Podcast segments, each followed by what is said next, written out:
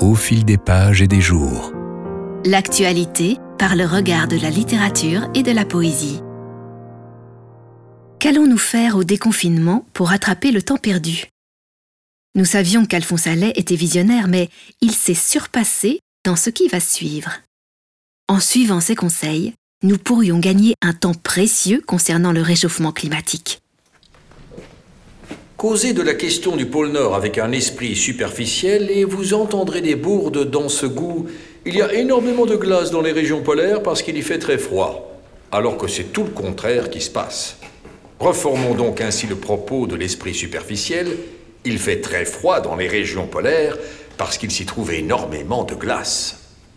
Il va de soi en effet que si au lieu d'innombrables icebergs, il régnait dans ces latitudes un courant d'eau chaude, ou simplement d'eau tiède, tel celui du Gulf Stream, messieurs les ours blancs du septentrion jouiraient d'une température dont la bienveillance les autoriserait à échanger leur lourde police contre un léger pet en l'air en coutil blanc.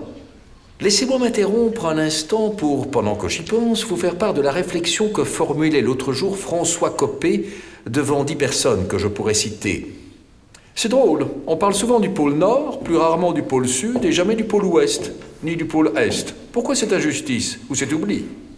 Où sont les épaules et revenons à notre pôle Nord Jusqu'à présent, l'idée de dégeler le pôle avait continué de se classer d'elle-même au rang des plus folles chimères. Dégeler le pôle On n'avait pas idée de ça en province.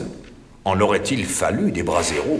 Et surtout en ce moment, au prix où est le charbon, etc., etc. Et pourtant, mes chers lecteurs, Aujourd'hui, rien n'est plus réalisable que cette colossale entreprise. Cela durerait quelques années et coûterait quelques millions, mais quel splendide résultat Pour la prompte réussite de ce projet grandiose, un accord international s'impose, une entente non seulement entre les gouvernements, mais entre les peuples est nécessaire. Il faut dès maintenant faire appel à l'activité, à la bonne volonté de tous, ouvrir des souscriptions, voter des subventions, organiser des loteries, etc. En un mot, mettre la main à la pâte. La question du combustible offre naturellement dans cette affaire un intérêt primordial. Quel combustible employer?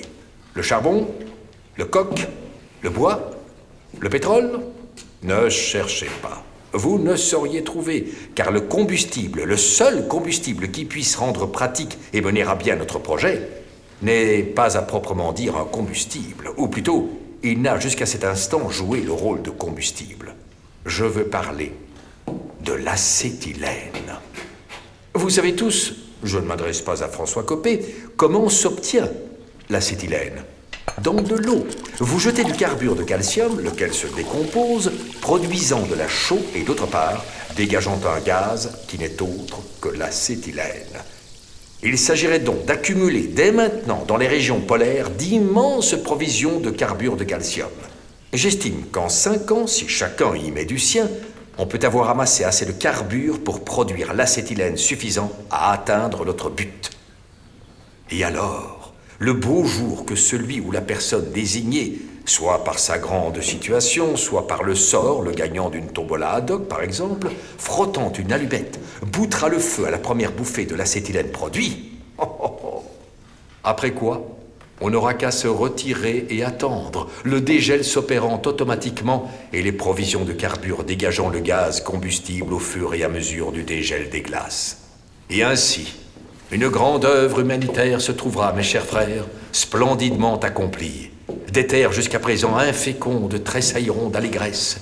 Les maigres lichens se mueront en riches moissons, et l'on assistera, non sans sourire, au curieux spectacle des ours blancs éventant leur front en sueur au moyen rigolo de larges queues de phoque. Une seule ombre au tableau, c'est que cela empoisonnera l'ail, car ce n'est pas un des moindres inconvénients de l'acétylène que ce parfum peut distinguer. Au fil des pages et des jours. Proposé par Amusea et le studio Cobra et réalisé par Joséphine de Renesse, Bruno Joris et Christophe Cosman.